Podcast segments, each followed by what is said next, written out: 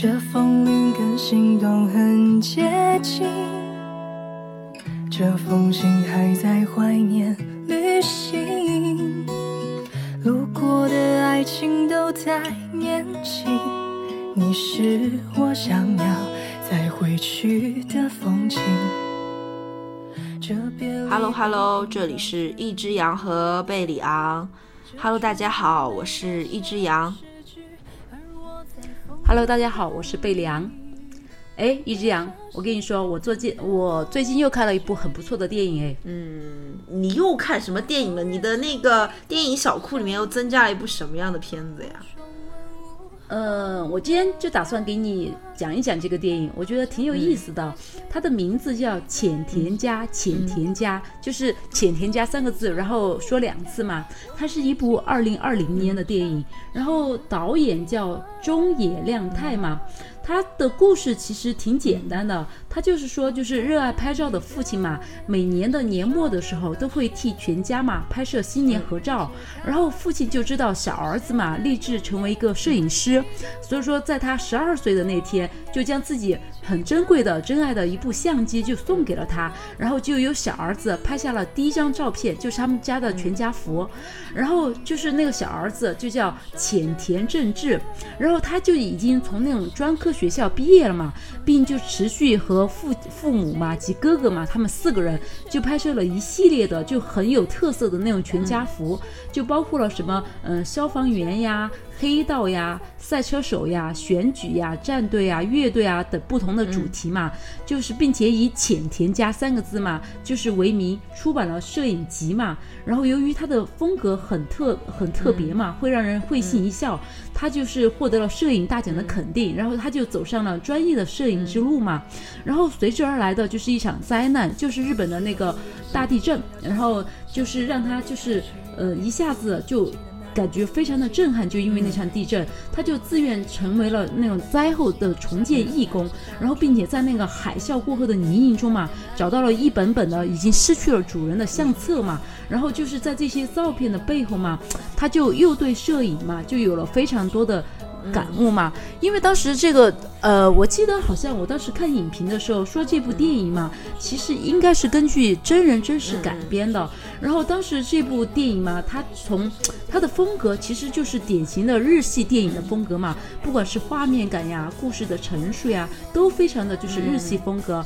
然后那个浅田正治嘛，他从一开始为了就是毕业嘛，应付那个学校的要求，他就拉着他的哥哥、他的父母嘛，就想方设法，就很古灵精怪的拍了一系列的他们的全家福。然后那一段其实特别的好笑，也很轻松嘛，你就觉得哇，他的脑洞真的是爆棚了，他会想很多，就是让他家里面的人打扮成消防员呀，站在那儿拍呀，然后让他嗯父亲打扮成那种黑道大大佬，然后他妈妈就穿着和服那些，反正很有意思。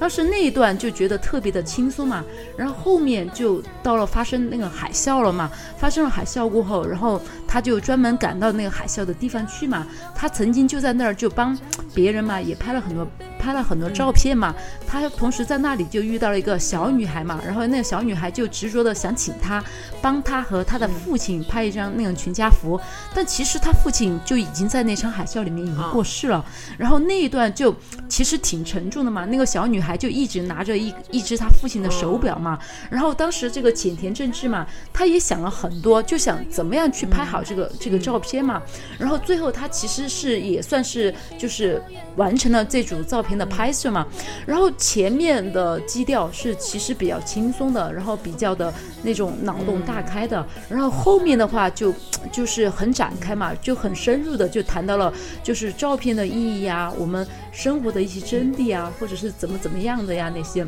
我之所以今天想和你说这个嘛，是因为我知道你平时也很爱拍照嘛，而且你也进行过专门的学习嘛，平时也一直有在练习啊，或者是帮朋友拍呀、帮家人拍呀那些。所以说，我觉得这部电影其实真的挺适合你看的，因为你我不知道你觉得摄影是个什么，对于你来说是个什么样的意义，或者是一个什么样嗯重要的角色。但是我觉得我作为一个嗯就是。被拍照的人嘛，因为我不是一个摄影师嘛，我也就是嗯、属于就是随手用手机拍一拍的那种类型嘛。但是那天我看完这部电影过后嘛，我就干了一件事儿，我就把我自己的那个硬盘给拿出来。我有三个硬盘，一个硬盘是一百二十八 G 的，一个硬盘是五百 G 的，一个硬盘是一个 T 的。然后其中那个五百 G 的和一百二十八 G 的全部都已经装满了。就装的什么呢？就装的主要是两样东西，一个是我有很多的电影资源嘛，然后第二个就是满满的都是照片嘛。然后我那天晚上我就随便的就翻了一下我的以前的照片。其实我虽然有这么多照片，就刚刚我说一百二十八 G 和五百 G 的都已经装满了，你可以想象就是该有多少照片。但是其实我真的很难很难去看一次他们。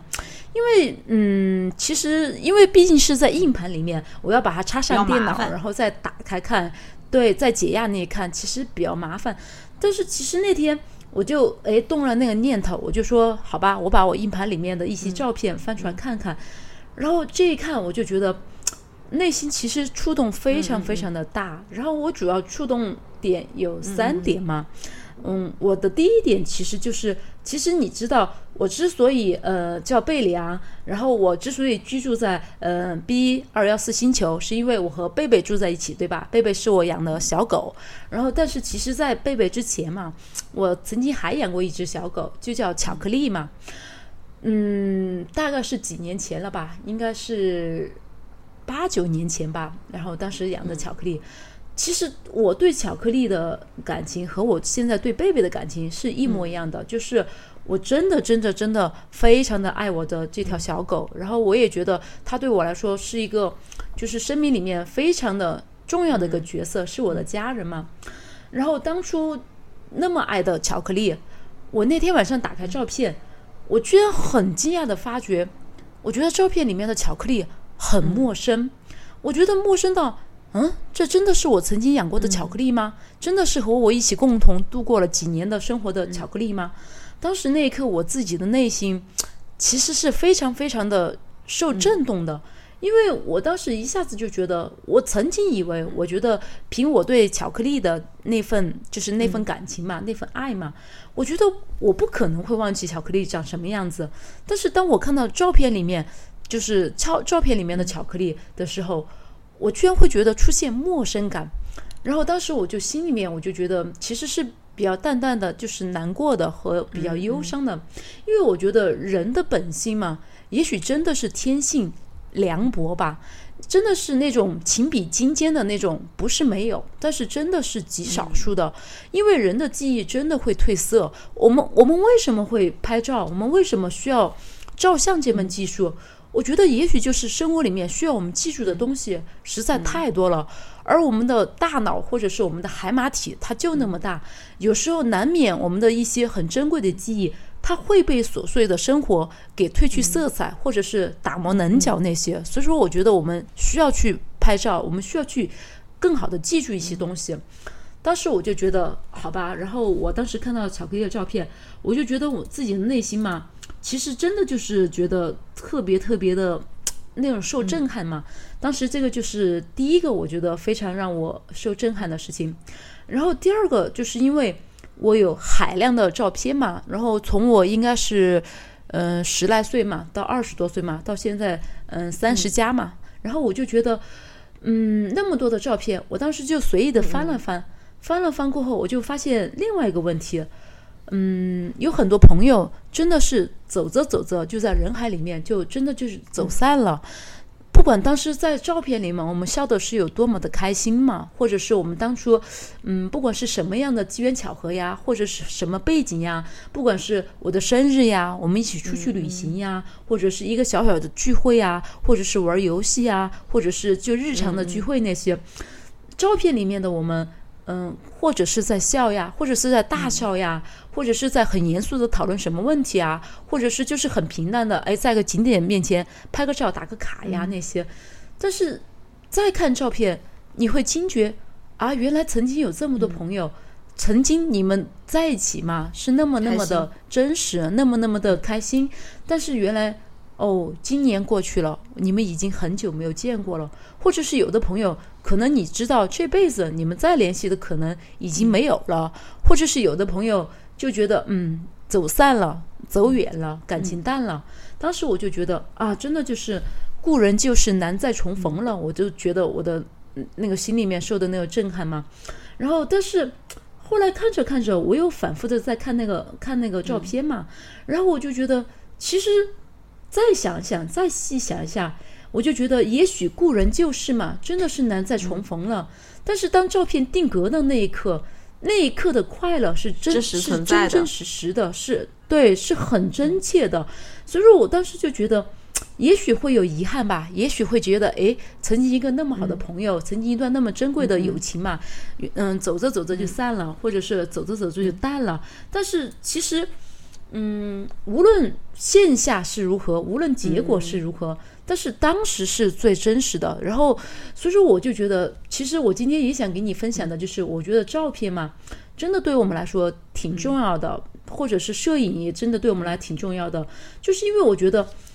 无论旧人故事是不是会再重逢，但是起码它告诉我们一点，就是我们要珍惜我们当下的每一刻，因为担心结果其实是无谓的，因为没有人知道任何一个事情的发展，它最终的走走向是怎样的，但是。起码当时的你的状态是真真切切的，开心也好，难过也好，然后觉得愤怒、失望也好，那个就是一个个鲜活的你啊，那个是一个个鲜活的你和你身边的人组成的一个个片段呀。就好像我们总是担心未知的人生，或者会有这样那样的问题，但是与其担心那样，你还不如把握把握好当下。毕竟你的未来就是由现在当下的一个个最真实的你组成的呀。所以说，当时我觉得，嗯，我翻完我自己的照片嘛，以及看完那个看完那部电影嘛，我就觉得，对我自己而言，我就觉得，嗯，拍照也好，摄影也好，照片也好，真的当时这两个点对我来说是非常大的触动。当然，我刚刚不是说有三个点吗？第三个点就是。我的妈呀！原来每个人的成长期、青春期有太多的黑历史了。我看到我那个照片里面、硬盘里面的自己，我真的在想：天哪，当初的我为什么那么的的土，那么的 low？真的就是妆发妆发没有，然后形象形象没有，然后就是傻的天真，然后就觉得一副很惨淡的、是很惨淡的感觉。然后当时我就想，嗯，我一定一定要和你好好的说一说这个摄影还有照片的这个话题。那我说了这么多，那你觉得？呃，拍照也好，摄影也好，对你而言，你觉得是怎样的呢？听完你三个点啊，我有一种很起伏的感觉。其实我试图插入你的话中，但是我觉得你这个情感起伏的，我不知道该如何去接话。我的，我还想说，哎，今天我们录节目的节奏稍微有点快。刚开始你就在讲这个摄影的意义嘛什么的，然后突然就讲到巧克力了哈，这个节奏就变得有一点。我当时就想说。其实我听完巧克力的故事，我就想说一句：所以爱是会消失的吗？然后我听完你第三个点之后，我感觉怎么又升华了？就是我有点跟不上你的节奏一样。但是，嗯，我觉得对我来说啊，就是我分享一下我自己的话，其实我应该来说算是个摄影爱好者吧。就是因为我觉得，其实现在大家都觉得，呃，摄影其实是一个门槛非常低的事情。你有一部手机，哎，有一个什么，你就可以拍照。就是更多人就说啊，比如说教一些什么所谓的技术，啊，教一些相机所谓的东西。但是我觉得这段时间，其实我之前去参加了一个活动，我觉得我自己蛮有感想的嘛。之后可以跟大家分享一下。我觉得摄影啊，就是说照片，因为我觉得照片对我来说更。多的东西是用来记录生活嘛？喜欢摄影，其实我开始学习摄影，喜欢摄影的初衷，在之前节目也跟大家说过，其实是因为追星嘛，就是想要给爱豆拍出好看的照片。但后来我发现，其实我自己是一个非常热爱生活的人。我喜欢去记录生活中美好的东西，不管是一些美食、美景，还是美人，或者是一些有意思的瞬间。就像你说，我希望它定格下来，我希望它永久的保留在我的记忆里。也许就是我们说的那种吧，爱是会消失的，因为那个人的那个头脑的容量大小，就跟你硬盘是一个一个道理，它是有空间的。也许在下一个你遇到一个更美好的瞬间的时候，你之前那些记忆就被覆盖了。所以它可能就慢慢会淡忘了，但是我们需要用照片这种形式去帮我们回忆起当时的那个瞬间吧，我觉得是这样子。嗯，对。然后，嗯，我觉得关于回忆嘛，我记得之前在清明节那一期的时候，我们有说过，我说，呃，我有一个很想分享的点，是我在那个外公的那个墓碑上面刻了一张照片。当时我妈说了一句话，就是说，呃，刻一张照片挺好的。我当时就有一点反驳我妈，我说，因为我觉得那个墓碑上那张照片不是很像我外公，但是就是只能说是神似吧。但是你总觉得抓一些神韵的地方，就是在他。可能那个比例有一点变形嘛，但是我觉得真的过了这么久了，呃，就是清明节的时候，之前也去看了一下外公嘛，我觉得好像真的就是这样子，就是我的记忆也开始慢慢模糊了，慢慢的，嗯，对，当时我觉得真的就是那种伤痛的感觉嘛，就是直到我前两天又翻出了我那个时候写的日记，我又看了看，我真的就是觉得就是天塌下来了，就是过不去的那种坎儿。这种记忆真的也慢慢消失了，但是我现在总能回想起外公的时候，不是说他生前就是最后的那些时光，而是我觉得我每一个记忆里，就是每一个重要的日子里，我都能回想起他在我的回忆里的那些瞬间。只是我觉得就是可能会他的脸脸庞越来越模糊的这种感觉吧。所以嗯，有时候我还是会翻出外公的照片来看一看，就是想起那些曾经我们拥有一家人在一起幸福的时光，我就会觉。觉得他是被我们记住的，他一直都在我们的身边，所以可能照片还有一个很大的作作用，是为了帮助记忆、帮助回忆嘛，帮助去定定格那些你想要留住的人、想要留住的事，然后。我自己啊，其实我自己有一个关于照片秘密的空间嘛，因为我不像别的什么摄影师会去一些平台发作品啊什么的，我可能也没有想过要走这样的路。但是我有一个自己的秘密小基地，就是我会把我很多有意思的照片上发在 ins 上面，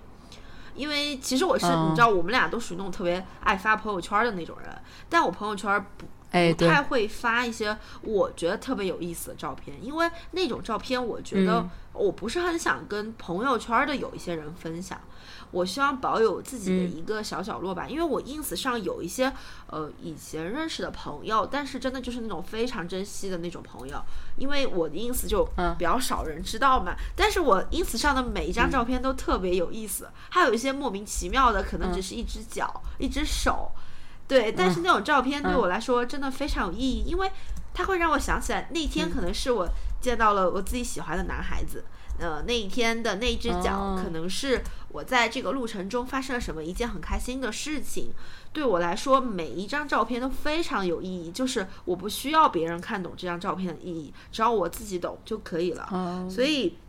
那就是前两天我上不去 ins 的时候，我就非常的恐慌。我就特别怕这些回忆会不会就随着这个 ins 登不上去，我就消失了。然后还好，就是前两天有找朋友帮一下忙嘛，最后还是登上去了，就好一点。嗯，然后还有一个，我记得我之前也跟你分享过一个点，就是说，其实我内心有一个非常固执的想法，我不喜欢跟人合照。嗯，我不喜欢跟人合照的点是什么？就是你知道去年我们俩去海南的时候，当时你就跟我说，呃，一块拍张照片儿吧。我说不，我不喜欢跟人照相。你就说我只是想要在这段回忆中留下留下一我们关于我们俩的回忆嘛，毕竟是一块儿去的，对吧？然后怎么怎么样？我就说我觉得没必要照啊，为什么要照呢？因为我内心非常固执的一个想法就是，我基本上只会跟那种只会见一两次面的朋友照相。就是因为我觉得大概率我们可能不会再有见面的机会，不会再见了。对，就是嗯，我觉得这样的话留个回忆还不错。但是我知道我生活中会继续接触的人还有朋友，然后这种人的话，我就觉得你说我们俩天天见面，天天见面，天天聊天，对吧？就是你觉得有什么照相的必要呢？但是最后你还是说服了我嘛，就是。还是想要在这个这个照片这个旅行中留下回忆嘛？我我每次看到那个照片的时候，虽然我们俩的那个合照是当时那个那个沙滩边的一个摄影师照的，我觉得就是反正不是我想要，不是我特别喜欢的那种感觉吧。但是也能够想起来那天早上我们俩在那 就是自由 嗨的那种感觉。嗯，对，其实我是这样的。我我也算不上是一个特别爱就是拍照的人，然后，但是我每一次出去旅行嘛，我就希望能和就是当时的旅伴嘛，然后有有一个可以就是见证我们的那个那个瞬间的一个东西，因为其实曾经因为拍照这个事儿，我有一段非常难忘的回忆，就是我记得当时我去土耳其旅行的时候嘛，当时和我一起去玩的一个一个朋友嘛，我们俩在。去之前，然后那个是我们俩第一次一起就是出去旅行。我们之前的就是所有的就是交往嘛，往来嘛，就仅限于呃就在成都吃个饭呀，然后简单的玩一下那些。当时我们俩从来就没有一起出去，就出过远门去旅行。然后当时我们俩就约着一起去土耳其嘛。其实那次是一次非常糟糟糕的旅行经验嘛，就是旅行记忆，因为。当时在旅行完回来过后，我当时在内心很坚定的想过，我说我再也不要和这个人出去了。然后，其实我们当时的最开始的矛盾点就处于这个拍照的这个问题。然后，呃，但是当然，这个这个和这个朋友最后的情况嘛，就是也是我改天有机会想分享大家的，就是我觉得真的就是，呃，任何事情。都不要把话说的太 决绝了，因为有时候你真的不知道，哎，事情会怎么样发展。因为当时我去了土耳其回来，我自己在内心坚定的想法是我再也不要和这个朋友在一起出去旅行了。但是事隔三年过后，我们居然又很神奇的一起去了敦煌旅行。然后当时那个就是另外一番情景了。然后当时我们说回来，当时我们在土耳其为什么那个旅行非常糟，是因为我们在旅行之前，我们俩就。达成共识嘛，就说哎，我们两个都不是特别喜欢拍照，反正当时我们俩就简单的交流了一下。他说他不是很喜欢拍照，我说我也不是很喜欢。我说行吧，反正到时候我们就互相帮对方拍一拍就可以了。然后去了过后，然后我就希望。呃，到一个大的景点，因为我知道土耳其这种地方天远地远的，可能我这辈子就去那一那一次，所以说我就希望，比如说在大的那种点嘛，比如说伊弗所啊，或者是一些就是呃卡帕多西亚呀那些大的点，我希望能跟他有一个合照，因为我的那个初衷的意义就是我想记录一下我整趟旅行的一些所见所闻啊，当然就是要要有我的同伴。证明谁和我一起去啊？那些当时我就到了各个点，我就希望他都和我拍张照。拍前面两三张的时候，他都还好，他就拍吧。到了棉花堡那个点的时候，我就再让他和我一起拍的时候，他整个人就爆发了，然后就他就怼了我一句，他说：“你不是说你不喜欢拍照吗？你为什么事儿那么多，到处都要拍照？”当时我内心是非常委屈和崩溃的。然后我想，妈呀！然后我想，真的是，嗯，内心充满了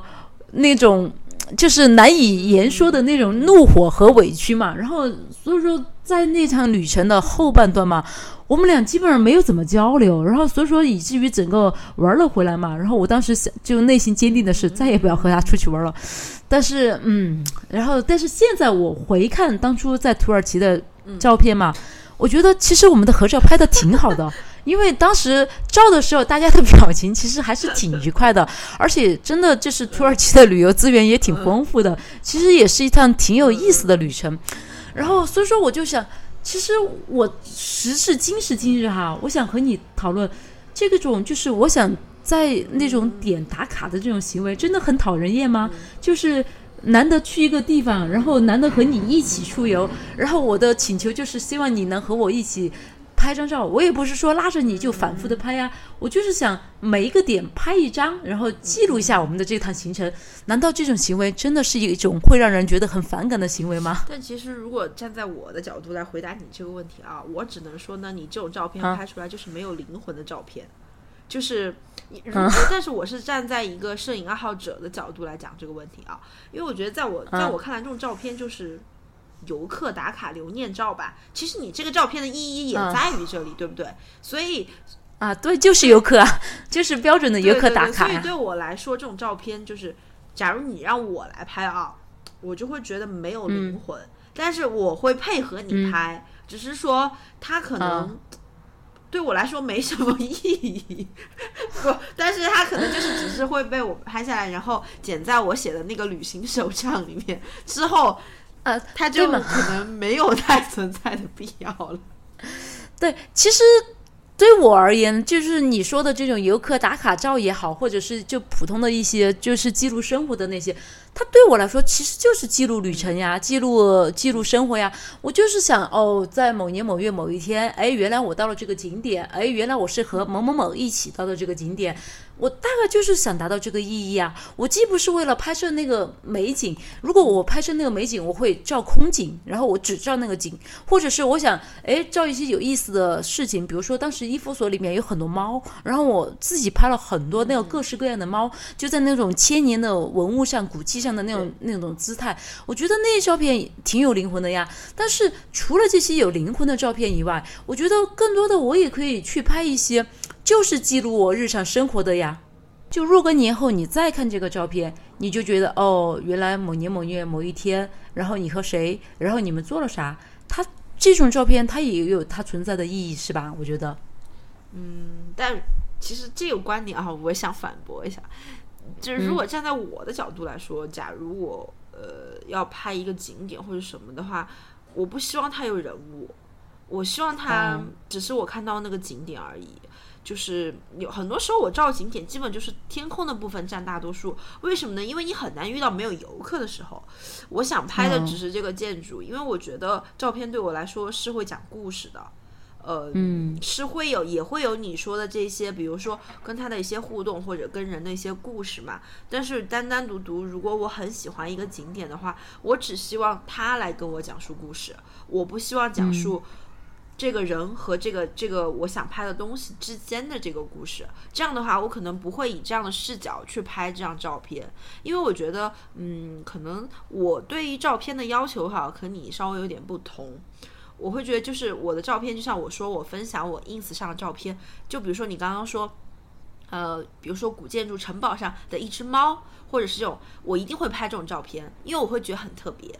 然后这种照片也会被留在我的 ins 上，就像我刚刚说，也许我的一张照片只是一只手、一只脚，嗯，或者只是一块砖，我觉得这种这种照片对我来说是有故事的，是有意义的，是有灵魂的。而对于所谓的这种游客打卡照，它可能就是我拍过也就拍过了，然后不知道什么时候也就被我删了，就是可能我会有这样子吧，就是这个方面可能跟你的想法不太一样。那好吧，那我现在就问你一个问题吧。那你觉得吧，你作为一个摄影师或者是摄影爱好者，你拍了那么多照片，那你觉得你拍过的最特别的照片是什么呢？最特别的照片啊，其实，嗯，怎么说呢？我觉得我。因为我个人啊，就是我自己，如果平时拍照的话，拍人物照片比较偏多一些。因为我个人觉得，我拍那个物物嘛，特别是静物啊，或者是一些这种叙事性的故事照片，会比较差一些。但是我拍人物的话，就是比较能呃拍出这个人物的一些。特点啊，或者是什么的，所以我拍人物拍的会比较多一些。但是我往往觉得，我拍的最好看、最有故事的照片都是在抓拍中。很多时候，嗯，我觉得摄影师和这个模特之间，我说就说拍人像来说吧，和模特之间的一个沟通交流是非常重要的。在我给人拍照的过程中，基本前二十分钟都是废片吧，就是嗯，你很难进入到我想要你达到的这个状态。呃，因为因为有些人他，比如说我有朋友特别会拍照，根本不需要我引导，他知道自己这边脸好看，那边脸好看，特别是女生，其实女生自拍是最好看的，为什么呢？因为她非常知道自己的哪个角度。嗯，哪个哪个位置会好看？他可能会直接跟我沟通说，你这样拍拍出来会好看，因为他非常了解自己。但是有一些女生嘛，可能平常自拍的相对比较少一些，她需要我用这个眼光去不断的发发掘她身上的这个美点。因为每个人身上都是独特的，每个人身上拍照出来的一个气质或者是这样是不同的。因为有的人很奇怪，有的人吧，他你看他长得很一般，但是他拍照非常的上镜；有的人吧，长得真的就是那种绝绝子的那种，但是他拍照真的就是，你觉得就很凶，然后而且非常不上镜，就这儿不对那儿不对，总觉得。缺少点什么东西，所以我觉得跟这种人拍照是非常考验一个摄影师的一个技术嘛。我觉得，嗯，就是要让他去发现他的美，然后，然后你在拍一段的过程中，你要及时的跟你这个被拍照对象进行沟通。他会知道啊，其实这张照片是他想要的感觉，他喜欢这种照片，你就找到思路了。那你今天的这个照片完成工作就会非常的顺利。但是我通常拍的人一般来说。都是我比较熟悉的人，就我拍陌生人相对来说拍的比较少一些。就比如说我可能，哎，比如说我给贝里昂拍照吧，嗯，然后我就会知道，嗯，也许他这样这样摆，就就还可以。但是我觉得其实贝里昂对那个照片要求挺低的，就是我觉得他没就就我给你拍照的时候，你没有提出那种，嗯，这种什么照片啊。但是我你知道我我们家的那几个遥远的阿姨些。就是对自己这个要求非常的高，比如说，嗯，我妈就会跟我说，你咋不喊我嘞？眼睛都是斜的，衣服都没扯成，哦，肚子都没有收到起，或者怎么怎么样。然后跟我姑妈出去拍照，那就更夸张了，那是大包小包三大包。我觉得他作为一个被拍照的对象，他还要给我准备什么打光板，什么设备比我还专业，你知道吗？就是很，你一说我觉得很有画面感。对，而且我姑妈是那种人，她非常厌烦就是中国大妈式拍照，比如说什么一大包的那个什么围巾啊什么的。不不，他是高阶玩家，他他会知道，就是你知道他真的很神奇。我每次看他的这个我们俩外出拍照的装备的时候，我都觉得可能我是个假的摄影师吧，就是。他的这些装备比我齐全多，我都不了解这些东西。他特别是他衣服什么的，你知道那种 fashion 就老阿姨的 fashion，他跟普通那种阿姨又不一样。人家里面还穿那种内搭，就随便在哪里可以搞一个那种临时的换衣房，这个一脱，然后那个一拉，然后我当时哦我都看呆了，你知道吗？我就 这个真的太高阶了，真的不是一般人能达到的级别。对对对对对，就。特别有意思。后来我发现，我拍过最好笑、最特别的意思照片就是花絮，你知道吗？我的每一张花絮都非常精彩。我给每个朋友拍照的时候，因为我身边有那种特别逗的朋友嘛，特别逗的时候，然后他一拍照就一脸严肃，好，然后一看到镜头，他平常可能对镜头比较少嘛，然后他就会有啊，突然就是一个你你知道，就是那种。根本笑得合不拢嘴的人突然严肃，空气突然宁静。好，然后就我就很难啊，我就他就跟我说这种照片要拍正式一点，我没有办法，我就逗他嘛，就想要把这个方，但是一逗他，他就跟那个呃呃吃了什么什么那种嘻嘻哈哈的那种那种什么笑笑的那种东西又没有办法。但是我觉得我抓拍了他的每一张自然的那种神态都非常好看。就是，但是一拍那种正式好，我说啊，action，好开始，然后整个就 就很僵，灵魂失去了，对，就很约束，是吧？对对对对对对对，所以我每次看他的那种花絮照片，都是一打一的绝，然后一看他的那种照片，你就觉得这和我认识的是一个人吗？嗯，其实我完全可以想象你那个朋友的情况，因为我自己也是属于那种对镜头很僵硬的人。我不是我对照片要求低，确实是我被血淋淋的现实给磨成这样的。因为我可能我自己也不擅长那种微表情管理吧，然后对着那种镜头，我拍出来的照片十有八九都不是那么好看的。所以说，我觉得我对于照片的要，我觉得你在我镜头里的每一张都很好看啊。嗯，那只能说明你对我的要求也很低。然后，反正我觉得吧，我确实，因为我也不太常不不太常自拍嘛，所以说我也不像你刚刚描述的，就是某一些朋友那种就会自知道自己哪一个角度好看呀，哪一个侧脸好看啊那些，我通常都没有这样的情况。所以说我的照片吧，大多数时候我觉得，哎，就是像我说的刚才那种。就是游客打卡的那种类型，把人物、事情、背景交代清楚了，我也觉，对我也就觉得嗯可以了。嗯，照片对于我的意义，可能若干年后最重要的，我基本上是不会那个删照片的，我会一个又一个的买硬盘，硬盘越买越大，然后就是为了来放我的照片。然后就以我爸我妈的话来说吧，我爸我妈可能也就是他们传染我这种理念，他们就会经常说。都是数码相机，你删它啥子呢？你放到硬盘里头就对了噻。反正经常拿出来看，对，又不占胶水，又不用洗出来。然后我妈就是手机内存一个比一个换的大，为啥呢？就是为了装他的照片。他和我爸随随便便出门玩儿玩儿啊哈，不管是远近，不管是出国还是出省，还是哪儿都没出，连成都市的市区都没出，他们随随便便一拍就是几百上千张的这种拍法，然后而且都。都不删哦，都不删，就放在那个手机里面。大不了就是手机里面实在放不了了，就让我腾出来放在硬盘里面。所以说我的硬盘就是，呃你刚才我也说了，一百二十八 G、五百 G 一个 T，然后全部都被照片和电影塞满了。然后我就觉得其实也还好吧，现在科技比较方便，他们喜欢的话就就。装在硬盘里面呀，然后偶尔就是想看了。其实我也觉得，其实，嗯，人嘛，真的随着年纪的上升嘛，然后其实我现在可以回答你刚才说的那句话，我觉得爱是不会消逝的，但是记忆真的是会褪色的。所以说，随着年纪的上升，就是真的就是你有时候翻翻照片嘛，你会觉得哦，原来。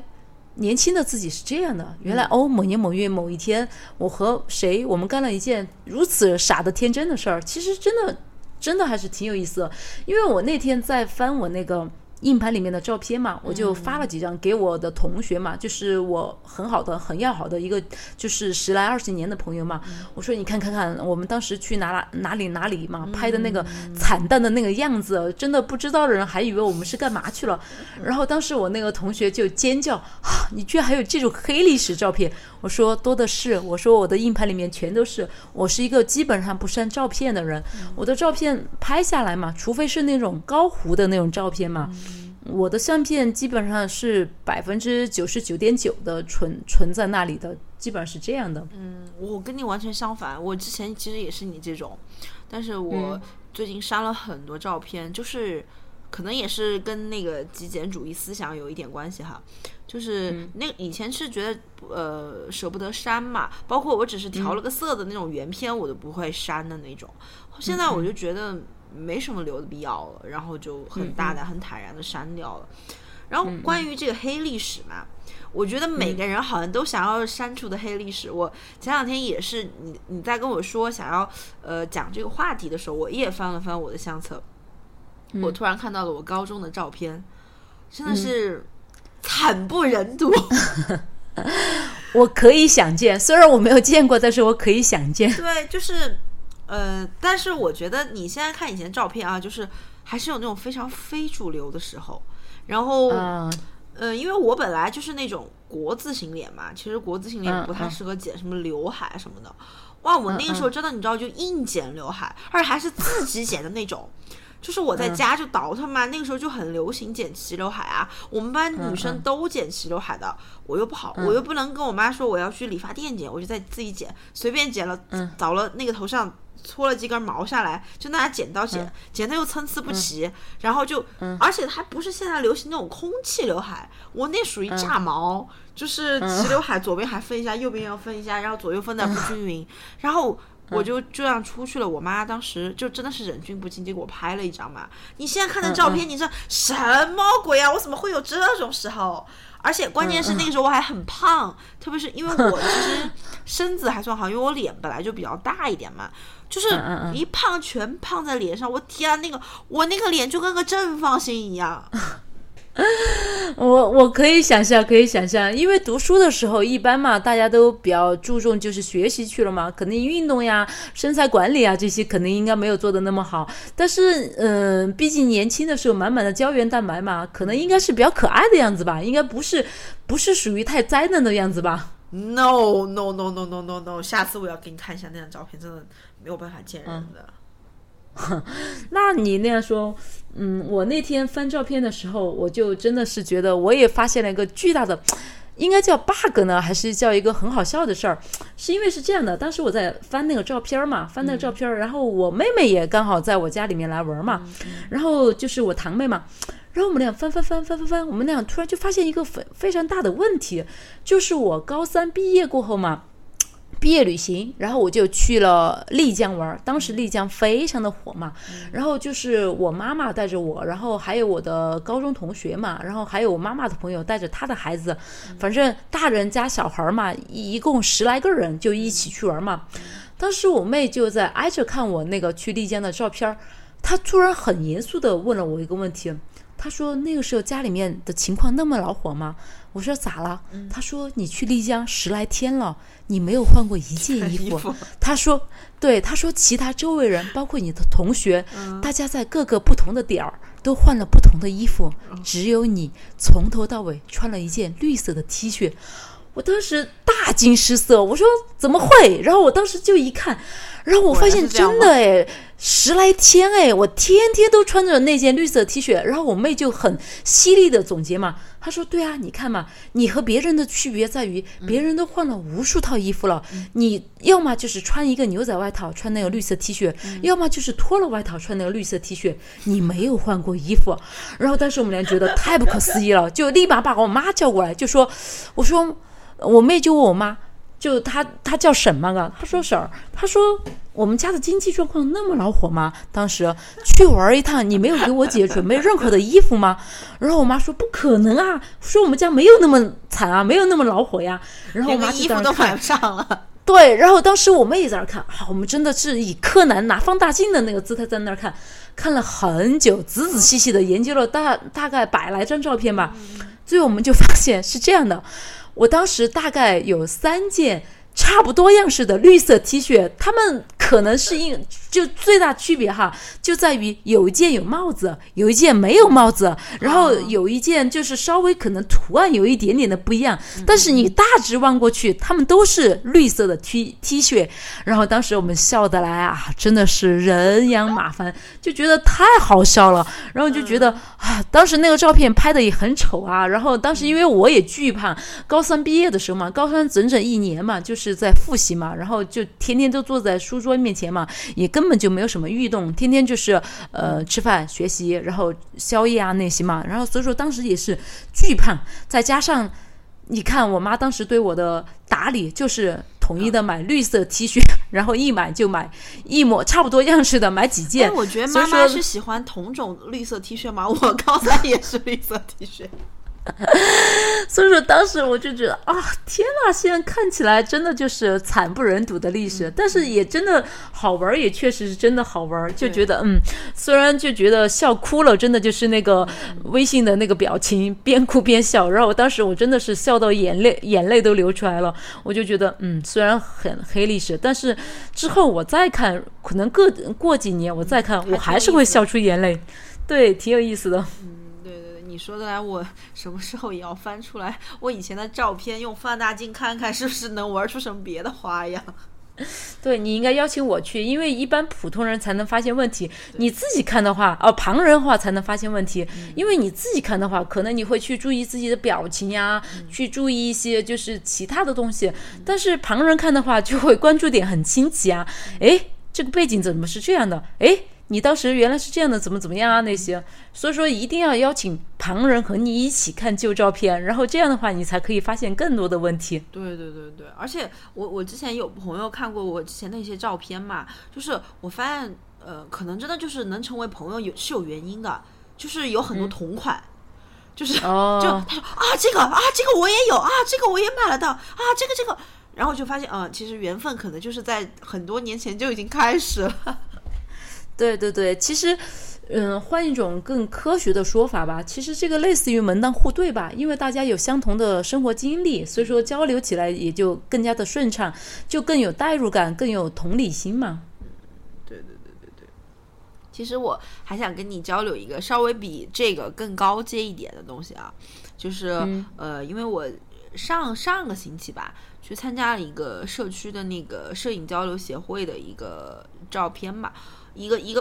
组织的一次活动，应该来说是这样。嗯因为其实我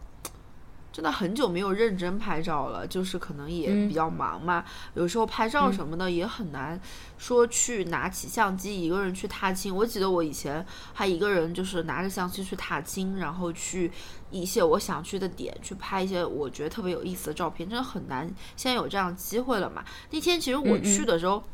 也挺心不甘情不愿的，就是不是特别想去，而且那天成都天气不是特别好，就是你知道那那两天大家都说为什么成都天气不好，是因为萧敬腾在成都。对，因为他开了面馆是吧？对，因为他开了面馆，结果萧敬腾一走，然后这段时间成都天气可好了。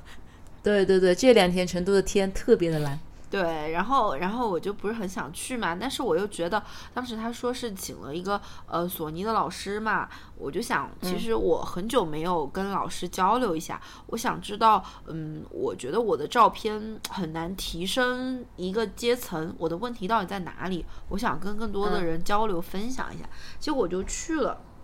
去了之后，我觉得我自己还蛮有收获的。比较大的一个收获是什么呢？就是，嗯。其实我觉得现在啊，现在人对照片有很多的误解。你比如说拍人吧，自拍吧，就疯狂开滤镜，然后开了滤镜之后，真的就是变成了照片。然后疯狂修嘛，你比如说女生喜欢修脸啊、动眼睛啊、修腿啊什么的，然后大家不经常吐槽说后面墙都 P 歪啦，然后线都是什么什么样的。其实就我个人而言，我觉得这样的照片是不好看的，所以我平常真的，比如说我拍人物什么的，后期都非常少。或者是我只是对你，比如说今天皮肤状态不是很好，做一下磨皮啊什么这样的一些动作，但我不太会去大动一些东西嘛，我觉得就是不真实，我喜欢呈现你原本的样子，所以我。后期就是做的比较少，我就感觉我后期能力不足。关于这个问题，我之前还报去报了一个那个后期的班嘛，因为我觉得我可能在后期思路上有一些问题。但是那天老师还跟我交流了一个新的东西，他说其实不是这样的，因为作为其实作为摄影师的角度，不管是哪个摄影师都会告诉你，前期能够做好的事情绝对不后期。就是说，其实你在按下快门的那一瞬间，其实你就已经知道了这张效这张照片你想要呈现的效果到底是什么。嗯，所以他的后期只是在他这张照片上锦上添花，而不是去弥补你前期的一些不足。所以，所以我觉得就是说，后期应该是一个画龙点睛的作用，而不是去疯狂修补你前期的一些错误。这种思想本来在意识上就是有问题的。所以，所以我觉得，我觉得是这样子。所以，我觉得我欠缺的东西就是，我经常修图。我没有思路，比如我给你拍一套照片，我可以说我今天确定风格，比如说是港风复古或者是什么，但是我可能只能把色调疯狂往那方面修，但是我不知道我想要呈现的东西是什么，所以我通常觉得我的照片差一点灵魂，就是很难让人一击即中的这个感觉嘛，我觉得这个是我比较缺少的一个东西，所以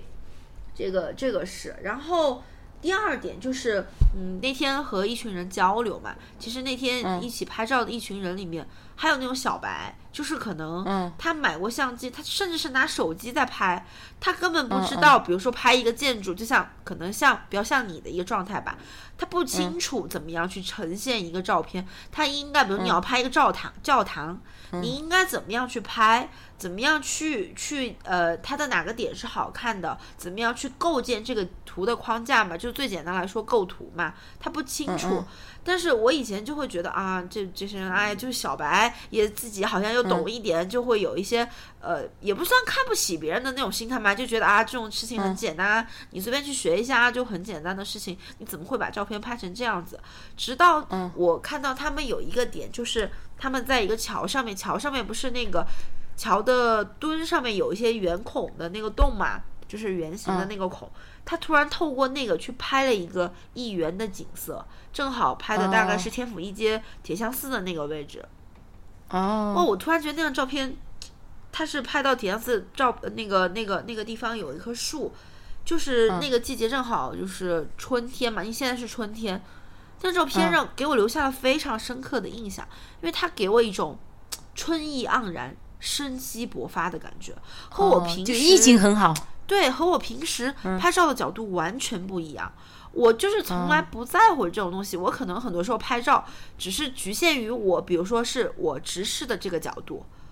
其实我觉得拍照应该是多角度的去看待一些东西，就跟你看问题是一样的。你比如说有一些东西你要俯瞰、仰看。我趴着看，斜着看，或者是从不同的透过不同的事物，透过不同的洞，透过不同的东西去看，你真的看到的会非常不一样。而且我觉得跟一些小小白吧，就是他不是特别了解这些知识交流的人，他会你会发现一些特别有意思的点，他会给你一些、嗯呃特别有创意、特别有想法的一些点。反而我觉得像我拍照比较多一点，按快门次数也比较多一点，我很容易去固定思维，我就会知道，其实他想要的无非就是这个角度拍一张，这个角度拍一张，这个角度拍一张，那就会是比如说这个领导他想要呈现的这个照片的状态，但是你就把自己框死在里面了，你很难拍出一些特别有创意的东西。所以我觉得，嗯，就是，就是，就是这个点还比较想分享嘛。第三一个就是当时还遇到了一个特别好的老师，我也跟他交流了一下。当时我记得我们一块儿的时候，有一个同学就吐槽我说我说话太直了。当时我就跟那个老师说，我觉得你拍照也不怎么样啊，就是你这个就是相机好，你这个镜头要给我，我也能拍出这个照片。然后我说我没觉得他照片就是有什么灵魂或者是特别出挑的地方吧，我觉得就是平平无奇。但是老师说，其实要成为一个摄影师，有一个最重要的一点就是你要成为一个追蛙子。哦，我不知道大家知不知道追蛙子什么意思啊？就是小偷嘛，就是他他给我看过他之前为了去山里面拍那种。他的鞋啊、裤子什么全是泥的照片，而且他跟我说，他经常去医院或者拍人什么，不是医院就是公园嘛，拍人啊，或者是拍什么的时候，他有有一次经常差点被人报警抓起来，就是他去哦，拍因为悄悄咪咪的是吧？对对对，他就拿个镜头在那晃，他就现场跟我演示怎么样去偷拍别人，你知道？因为他的视角真的跟我很不一样。他我们去那个铁像寺的时候，当时有一个特别好有意思的景点是那个鹤鸣茶社嘛，呃，这个算是成都的一个网红的景点了，就是嗯成都特色的盖碗茶什么的。其实我去过很多次那个地方，我没觉得它有什么很特别的地方，但是老师一眼就跟我说：“你有没有发现今天这个地方有什么特别？”我看了一眼，我说：“我觉得没啥，就跟平常一样。”老师说：“不，你看一下，那有一个用电脑在工作的人。”嗯，我当时在想啊，这个这个，他说你不觉得这个地方很奇怪吗？在一群喝着盖碗茶、享受着周末成都午后的人，居然有一个人拿着电脑在那那个，他说这个是可以拍一个城在工作，对，是可以拍成城市宣传片的。在成都这样一个慢节奏的地方，同样可以跟快节奏结合，在享受舒适的同时，我们也可以高效的工作。我突然有一种啊、果然是我阶级不够，就是层级不够，根本想不到这个层面。然后他就跟我说：“啊那你看今天的铁像寺有什么不一样？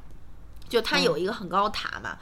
我说我觉得看来看去不就是那样。他说你没有看到第三层发了一颗新芽吗？有一颗有一颗绿叶在那儿，这就是春天到来的象征啊！这才是你应该拍的东西。你拍那个塔干什么呢？嗯，我当时就是一时语塞，我就觉得我真是白拍照了。我拍了那么多快门，我就是真的，人家一句话就给我点醒了。我到底这么多年，我到底在拍什么啊？嗯，然后我我听到你你这个故事，我觉得当摄影师可能第一层是技术，第二层就是意境了。你现在需要磨练的是第二层级。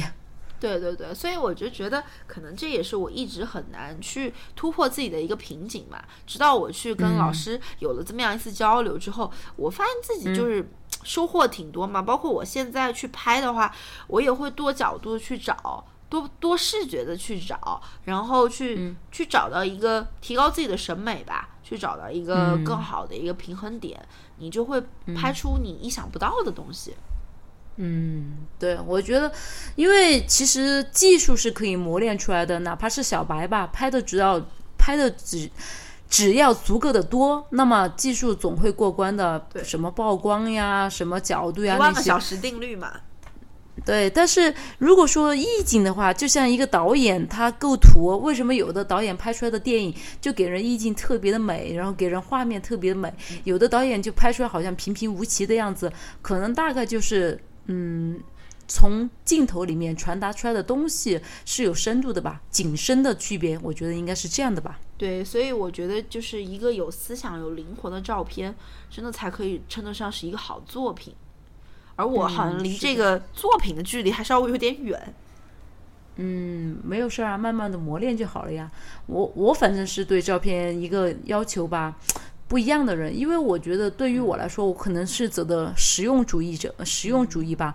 嗯，欣赏好的照片我欣赏得来，但是我觉得对我而言吧，我硬盘里面的那么多照片，它就是一个个的印记点，然后是需要在若干年后帮我唤醒当初的那种记忆，然后帮我保证我的记忆不会褪色的东西。所以说，我觉得，嗯，主要是看个人对于照片和摄影的意义到底是什么。嗯，对，意其实义到底我觉得就是是找到你，你找到你觉得嗯比较平衡好的那个点，其实就好了。只是说嗯呃，我们对于照片这个要求不一样嘛。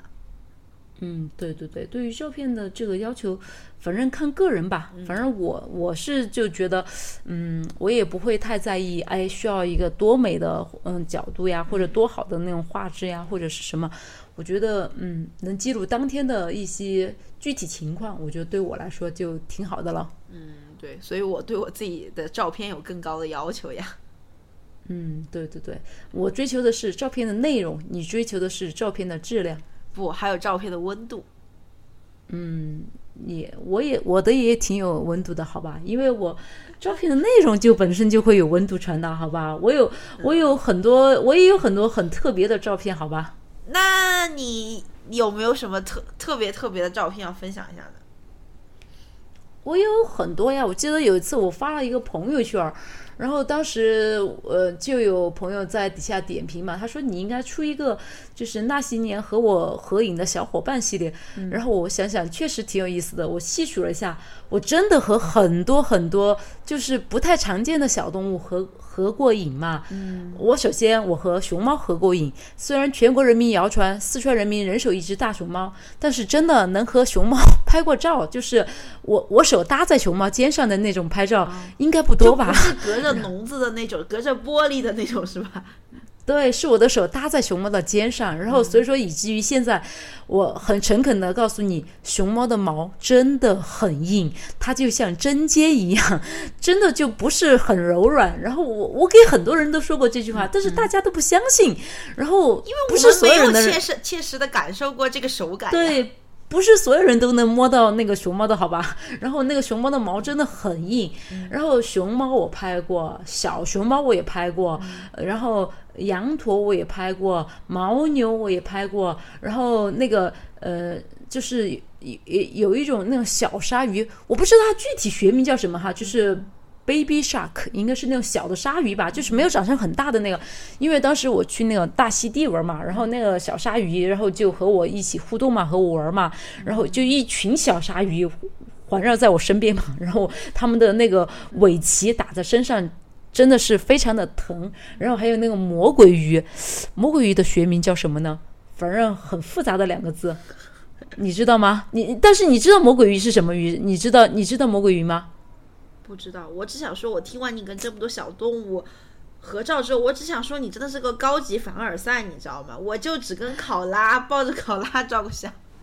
哦，对，我还有考拉呀，啊，对对对对对，我还有考拉呀，然后还有就是，呃，和那个，呃，常见的骆驼你肯定合过影嘛，然后孔雀你肯定合过影嘛，然后还摸包括过孔雀吗？摸过呀，避风峡里面就可以摸，难道你没有摸过吗？像没有吧，因为我有点害怕孔雀。真的还好吧，我还摸过那个，我还摸过黑天鹅，这个比较难得。那个黑天鹅，我现在想不起来我是在哪儿了，好像就是在土耳其吧。黑色的天鹅，哎，你摸过没有？黑色的天鹅很少的，哎，你又开始了高级凡尔赛。没有没有，我只是说我真的有这么多和小小动物的合影嘛，然后我哎，觉得，希望你哎，下次出一个合集哦，我们想看哎。我罗列了一下，我大概和十来种小动物合过影吧。然后，如果把螃蟹也算作是一种小动物的话，然后把鱼类的话算作的话，我大概就是有十来种吧。然后我觉得，嗯，哪天我要出个合集，还是我觉得挺有意思的。嗯我们就期待一下你什么时候出个合集，然后发个照片给我们看看。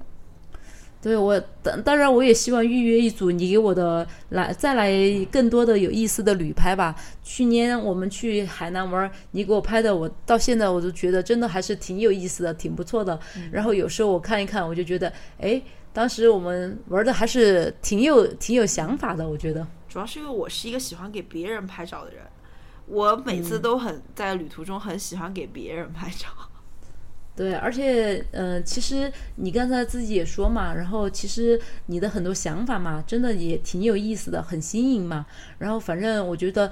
技术方面你可以慢慢的提高，然后更多的话意境方面你还需要更多的磨砺和成长嘛。然后不过我们多去玩吧，我们多去出去见见世面，然后我们在旅途里面，然后可以增加你的意境。我觉得那样的话，你的照片会有质的飞跃，更好的成长。嗯，对，其实我们拍照啊或者是什么，其实我觉得都是一种很好记录生活的方式嘛。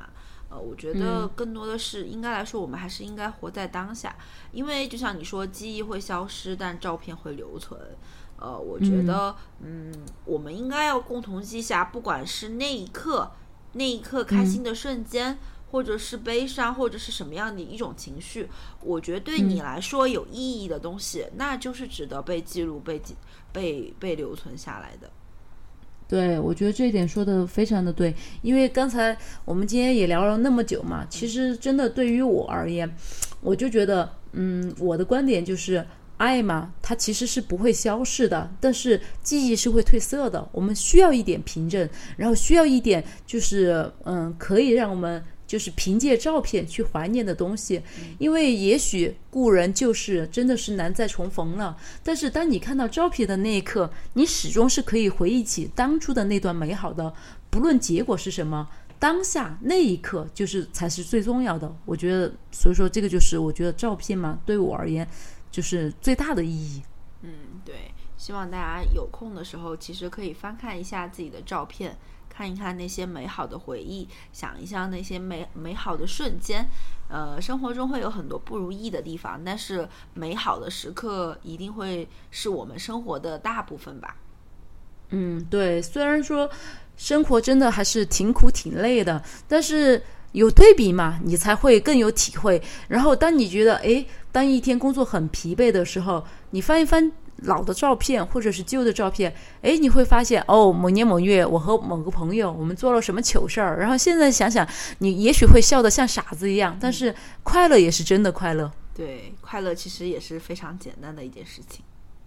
对对对，反正只要认真的对待生活，生活也会给予你最美好的一些东西。嗯，对的。呃，那么我们希望大家每天都能够开心快乐一点哦。我们还是呃。今天的节目就录到这里喽。嗯，好的，希望大家开开心心的，多拍一些美好的照片，然后多记录一些生活中的感动瞬间吧。嗯，好的，也欢迎大家跟我们一起分享你觉得开心快乐的照片哦。嗯，是的。嗯，好的，那我们今天的节目就录到这里，我们下期再见。嗯，好的，大家晚安啦。嗯，拜拜，拜拜。